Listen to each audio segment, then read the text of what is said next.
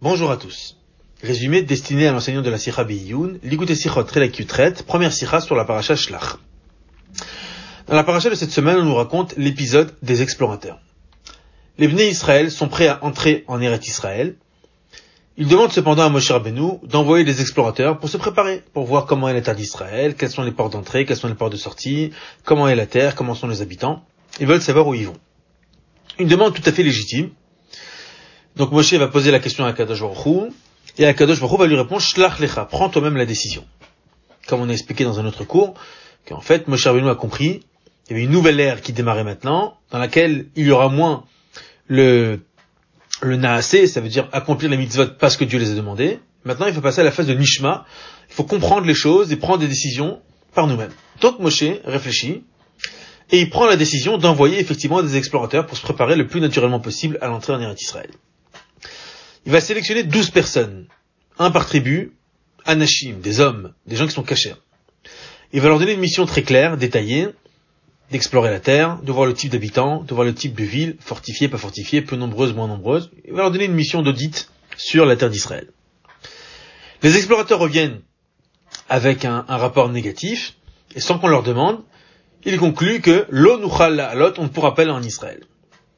Dieu est en colère sur cette situation, et même après le plaidoyer de Moshe Rabbeinu, toute cette génération sera finalement punie et ne rentrera pas en Israël. Donc on a eu l'occasion dans les cours précédents, sur la paracha Shlach, de s'arrêter sur plusieurs aspects de cette histoire. S'arrêter, donc de se poser la question, pourquoi les Israël voulaient entrer en Israël, vous ne voulez pas entrer en Israël, parce qu'ils préféraient rester dans le cocon du désert, le cocon spirituel, euh, qui étaient les Méraglim, est-ce que c'était des espions ou des explorateurs? On a déjà expliqué plusieurs points. Aujourd'hui, on va s'arrêter sur un point intéressant, la juxtaposition de la paracha de cette semaine, parachat Shlach et l'histoire des explorateurs, avec la fin de la paracha de la semaine dernière, la paracha de Myriam.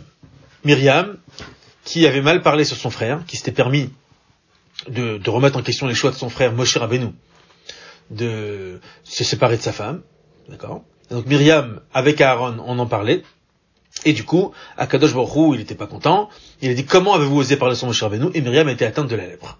Donc là, on va s'arrêter sur la juxtaposition de ces deux parachutes. Comme par hasard, même chronologiquement d'ailleurs, juste après l'histoire de Myriam, arrive l'histoire des explorateurs. Et justement, Rachid commence la paracha de cette semaine son commentaire avec ce commentaire.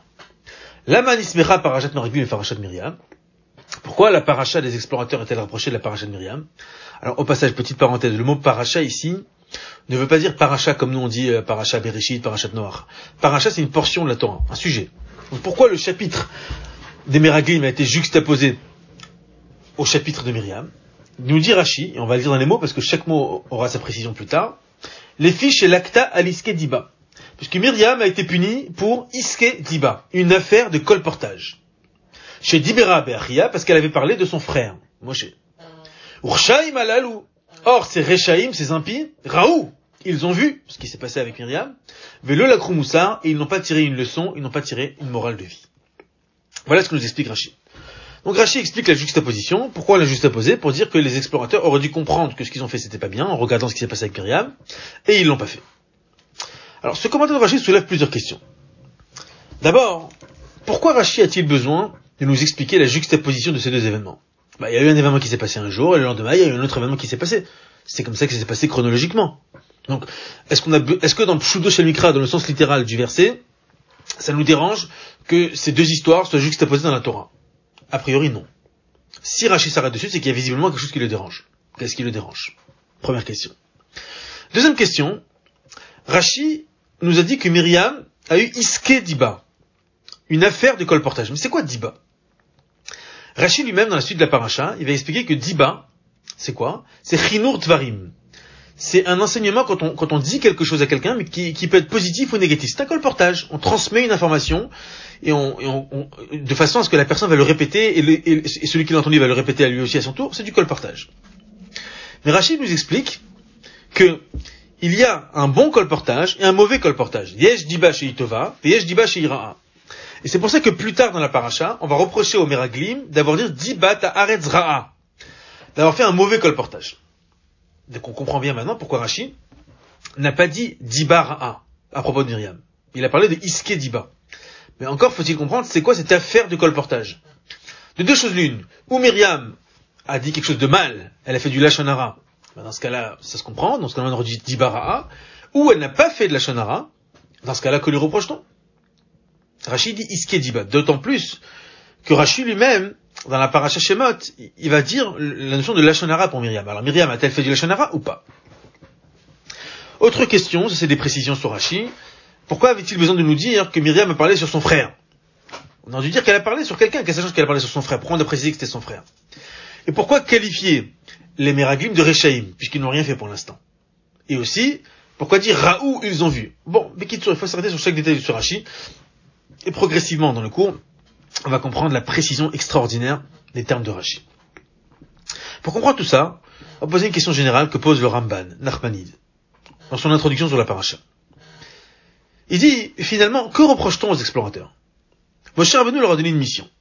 Il leur a dit, vous allez vérifier le pays et le peuple qui l'occupe, s'il est robuste ou faible, s'il est peu nombreux ou considérable. Et les villes, est-ce qu'elles sont ouvertes ou fortifiées? Ben, C'est ce qu'ils ont fait. Ils ont fait un rapport, et ils ont dit, Efes qui Azaam, Veharim de l'autre, ils ont ramené des fruits, mais ils ont dit, voilà, le peuple est puissant, et les villes sont bien fortifiées. Ils n'ont pas menti, c'était vrai. Alors pourquoi les envoyer au charbon Pour qu'ils fassent un fort rapport Quand on fait un audit, il faut être prêt à entendre les résultats de l'audit.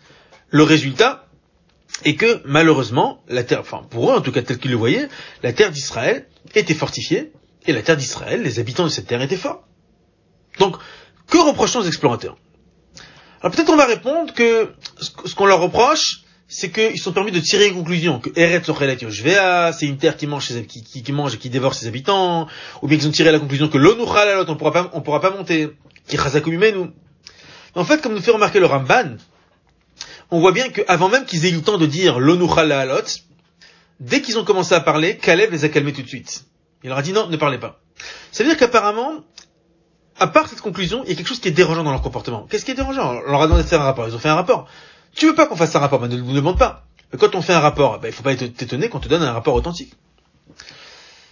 Peut-être on pourra dire que on leur reproche, quand même, ils ont dit l'onoucha la on pourra pas monter. Qui sont-ils pour, pour, se permettre de dire on pourra pas monter en Eretz Israël alors que c'est un projet divin? Mais en vérité, maintenant qu'on a compris que les explorateurs ont été envoyés pour réfléchir logiquement et naturellement, est-ce qu'il y a une faisabilité, est-ce qu'on peut entrer? Ils sont partis en Israël et ils ont vu que logiquement et naturellement, il n'y a pas de possibilité de le faire. Ils n'ont pas dit l'ona aller. On ne montera pas, d'ailleurs, comme avait dit Datana Viram.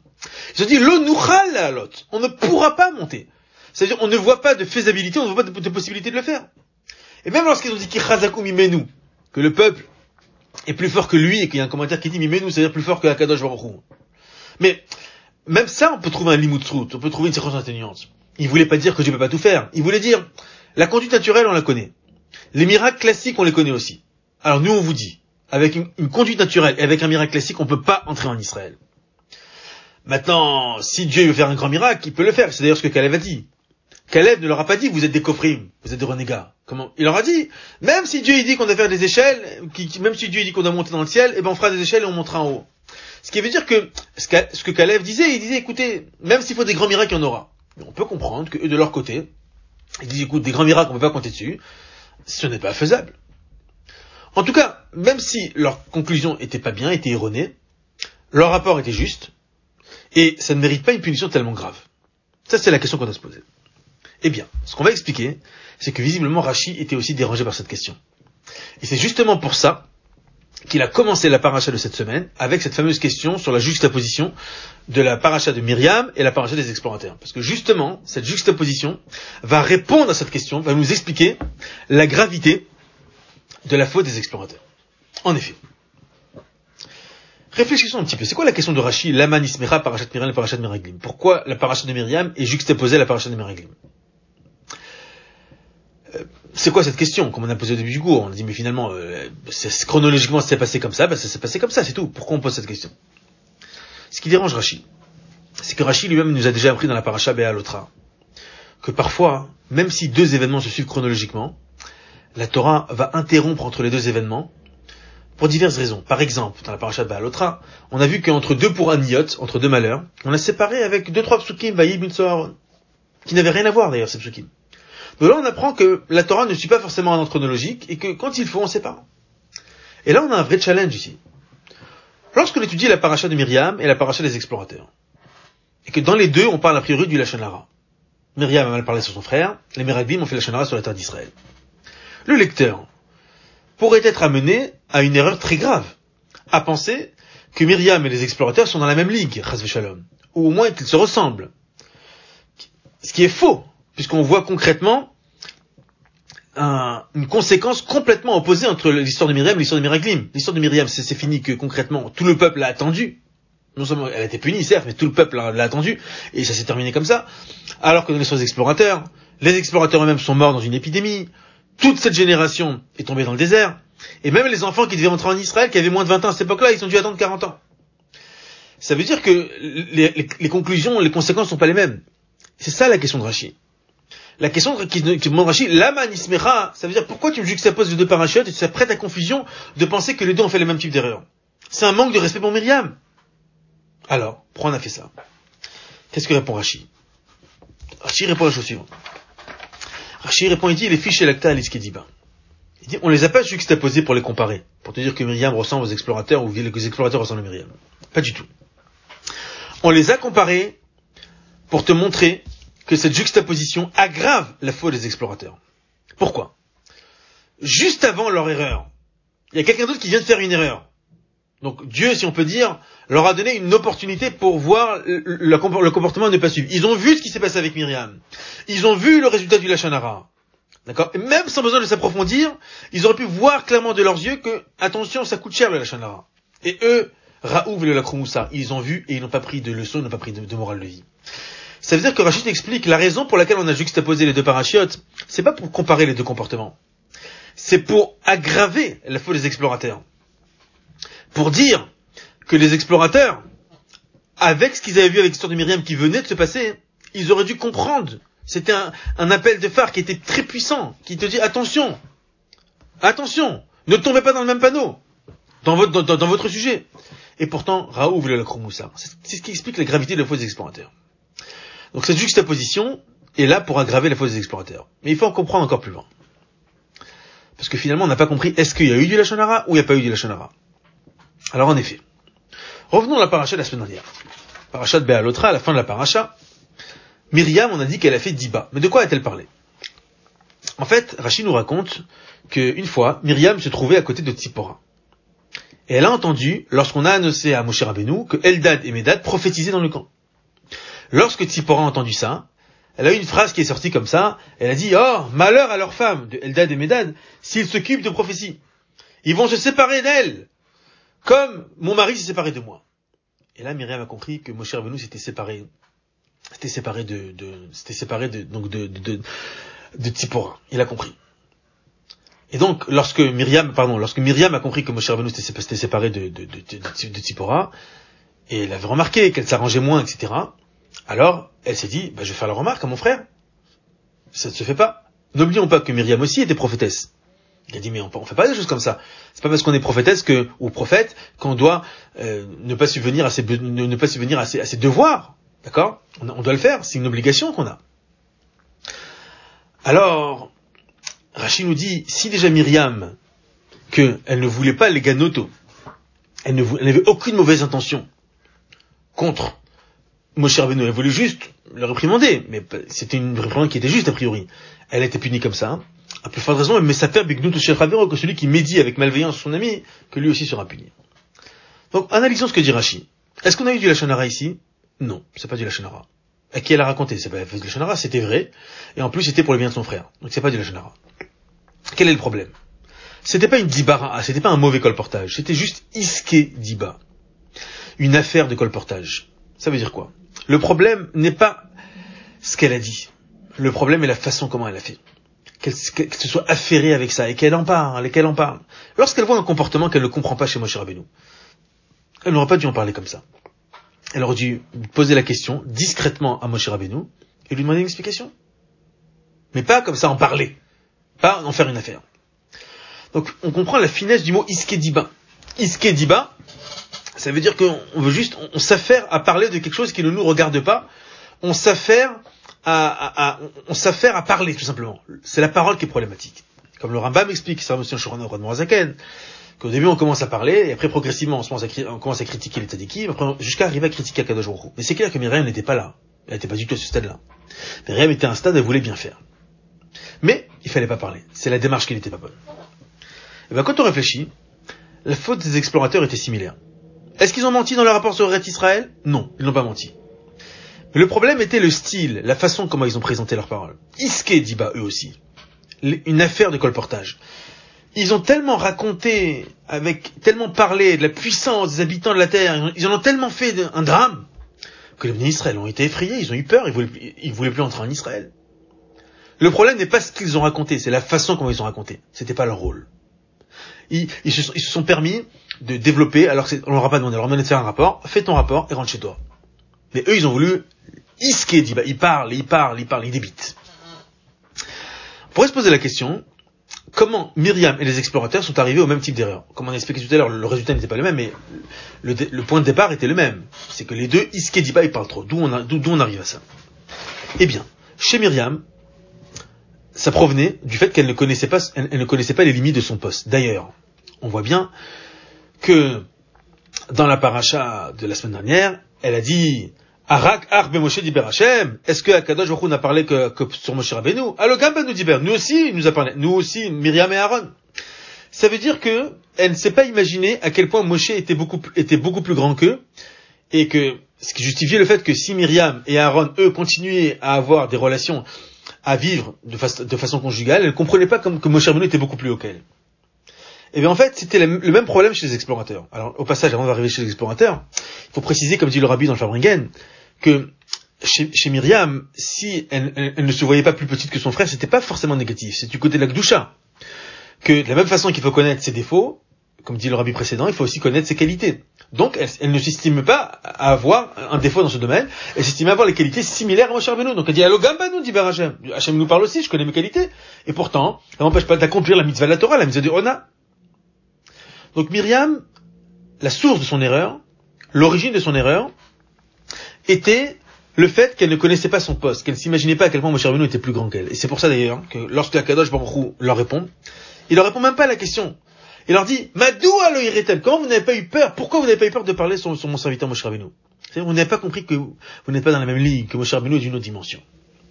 Eh bien, c'est la même chose par rapport aux explorateurs. Les explorateurs, n'oublions pas, ils ont été sélectionnés par Moshe Rabbeinu, Alpi Hashem, sous ordre divin. Alors on a expliqué tout à l'heure, ça veut dire sous ordre divin qui a dit à Moshe Rabbeinu de choisir, donc du coup, ils se sentent les personnes sélectionnées pour cette mission. Ils se disent, étant donné qu'on a été sélectionné par Akadosh pour cette mission, il n'est pas possible que pour cette mission, il y a quelqu'un d'autre qui nous dépasse et qui comprend mieux que nous. Parce qu'on a été sélectionné par Hachem, Alpi Hachem. Donc, c'est l'origine de l'erreur de Myriam et l'origine de l'erreur de Meraglim est le même. Je connais pas ma place. Je pense qu'on m'a donné un poste. Myriam avait un poste de voix. Les Meraglim avaient un poste, Alpi Hachem, donc une d'explorer la terre. Et on estime que, ça y est, j'ai mon poste, et personne ne pourra comprendre, pourra comprendre mieux que moi. C'est pour ça que Rachid maintenant va rajouter ces détails d'Ibra Be'achia, que Myriam a parlé contre son frère, pour nuancer. C'est vrai que Myriam a fait une erreur, et que extérieurement, on a l'impression que la faute de Myriam et la faute des explorateurs étaient la même, Iskediba, et que l'origine est la même, ils connaissent pas leur place. Mais Rachid a rajouté une phrase très importante. Il dit, n'oublions pas, Myriam, elle a parlé qui? Be'achia, sur son frère. C'est qui Achia Rachid a expliqué dans la paracha Be'alotra, à la fin de qu'un frère c'est Khatsi Bessaro. C'est la moitié de, la moitié de sa chair. Ça veut dire, ça veut dire qu'un frère, c'est, c'est pas, c'est une partie de nous.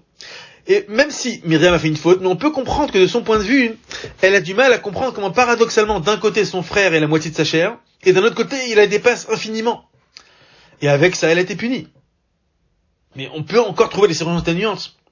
Donc ça, ça ne fait qu'amplifier la faute des explorateurs.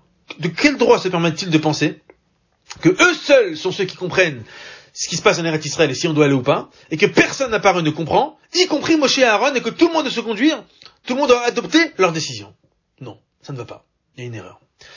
Dans la Fabringal, on lui pose la question, il dit alors dans ce cas-là, pourquoi on dit qu'il c'était Kshérim? Rachid dit qu'il c'était Kshérim quand ils sont partis. Il dit on n'a pas dit qu'il c'était Tzadikim, c'était Kshérim. Kshérim en hébreu ça veut dire apte. Comme un animal aussi peut être cachère. Comme ça, un animal, il est cachère, il est apte. Est-ce que ça veut dire que c'est un tzadik? Non. Si les Meraglim étaient des tzadikim, c'est sûr qu'il serait arrivé à une bonne conclusion. Mais malheureusement, alors, comme ils étaient que kshirim, ils étaient aptes à devenir bien ou pas bien, comme c'est expliqué en Tania. Kacher, ça veut dire apte. Apte, ça veut dire qu'ils auraient pu bien, bien se comporter si vous voulez, mais concrètement, ils ne l'ont pas fait. Malheureusement, ils étaient Rechaïm. C'est quoi Rechaïm, dit le Rabbi Faringen Racha en hébreu, ça veut dire Mutzlach. Quand la shérifne Yarshia, ça veut dire quelqu'un qui réussit. Quelqu'un qui est orgueilleux. Les Meraglim étaient orgueilleux, ce qui bien sûr n'a rien à voir avec Myriam. Donc, concluons. On a ici deux épisodes, Myriam et les explorateurs. Les deux épisodes ont l'air de se ressembler, et effectivement, il y, a, beaucoup de points de ressemblance. Dans les deux cas, c'est pas la Shanara, c'est Iskediba, ça veut dire c'est on parle trop d'un sujet qui est vrai, mais dans lequel on n'est pas à notre place. Et dans les deux cas, donc l'origine de cette erreur provient du fait que la personne ne connaît pas sa, place, à juste titre, ne connaît pas les limites, les limites de sa fonction. Maintenant qu'on a compris ça, hein, maintenant qu'on a compris ça, hein, on comprend maintenant à quel point le, la faute des explorateurs était tellement grave. Bien sûr qu'elle était tellement grave.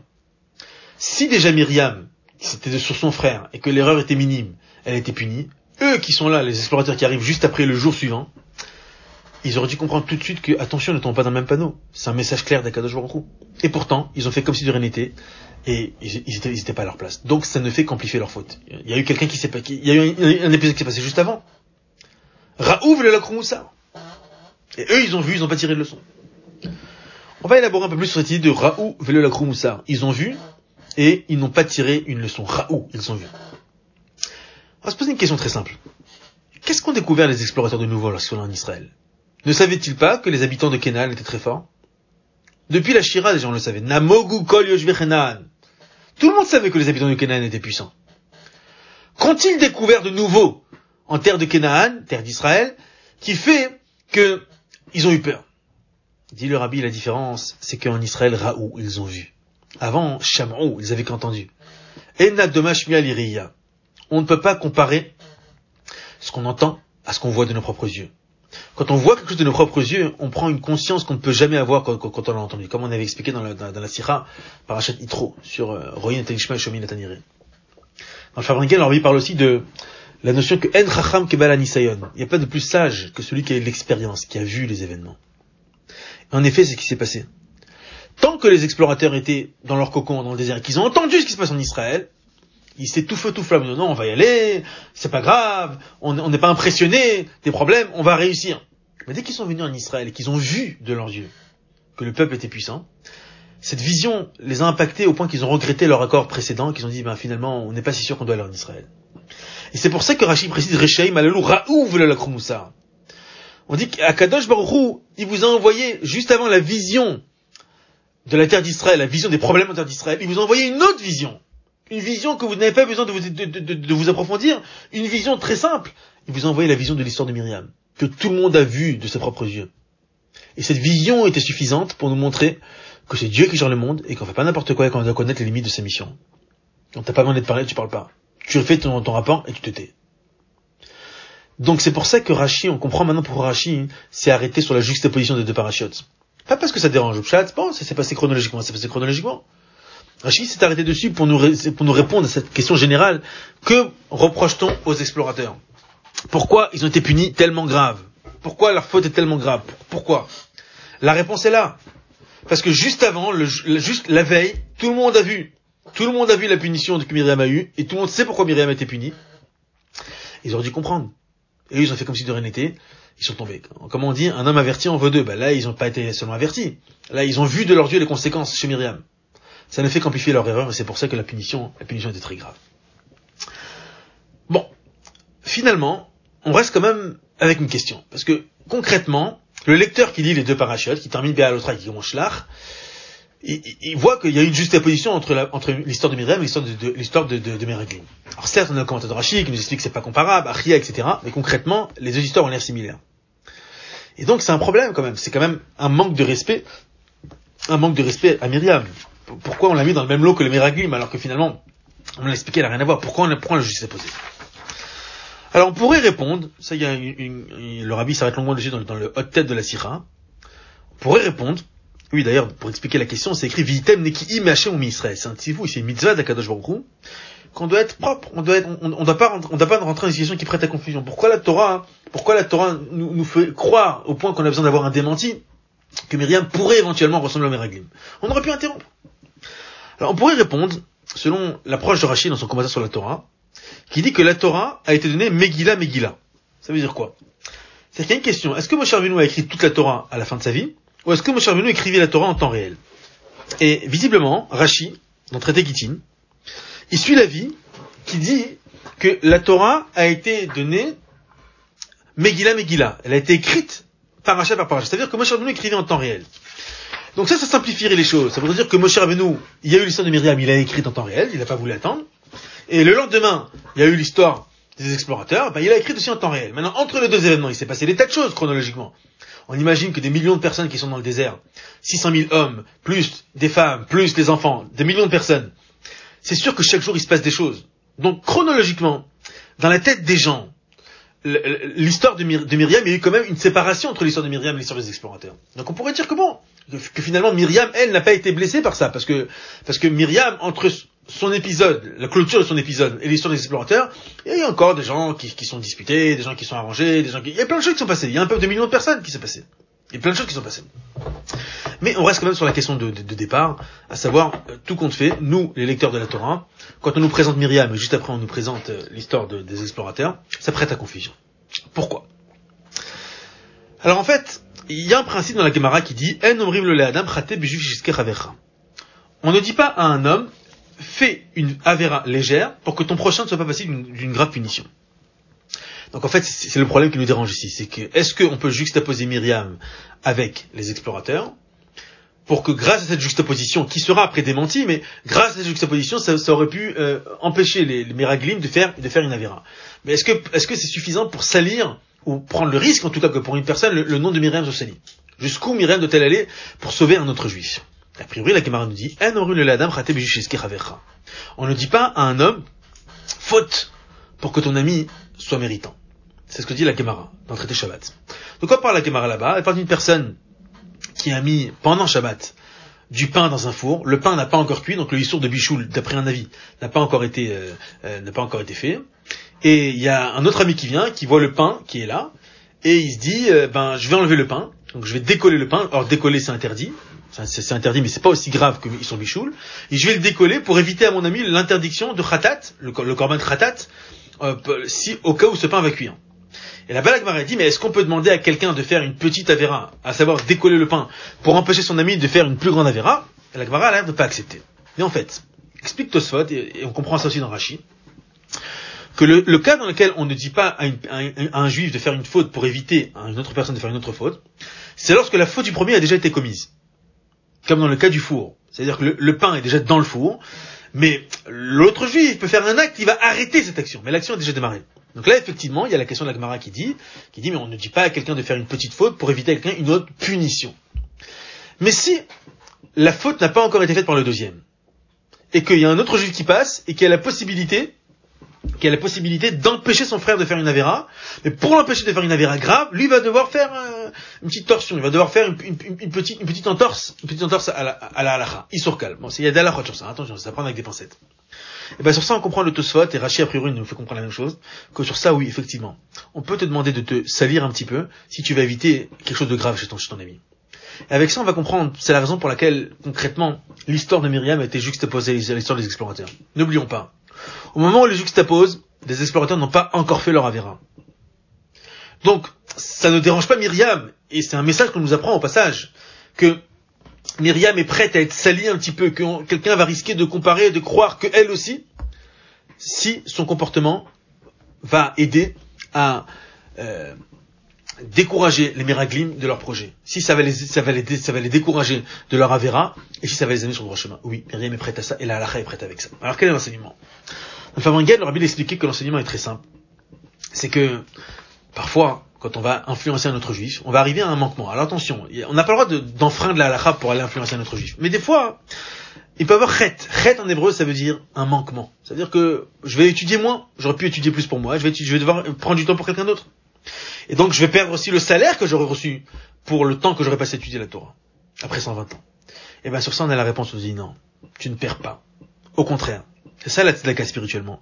Quand tu donnes la tzedaka spirituellement, nasi mocho comme expliqué dans Torah Or, la Zaken, que lorsqu'on aide quelqu'un, lorsqu'on fait la tzedaka spirituelle, notre esprit et notre cœur devient mille fois plus pur. Et c'est exactement ce qu'on voit avec Myriam. Que Myriam a pris un petit risque, elle s'est peut-être un petit peu salie, elle a fait une tzedaka spirituelle, en, en prêtant son nom, si on peut dire, pour et évite, essayer d'éviter aux explorateurs de faire une avéra. Et qu'est-ce qu'on a gagné grâce à ça? Une paracha entière dans la Torah. Ça veut dire qu'on voit ici clairement que la halakha accepte cette idée que parfois, il faut faire une, petite entorse à, ma perfection pour permettre à une autre personne de réussir et une autre personne de s'écorter du, du, mauvais chemin et de réussir sur le droit chemin. Et c'est ça la leçon qu'on a tirée du cours d'aujourd'hui. On va souhaiter de très bonnes nouvelles, des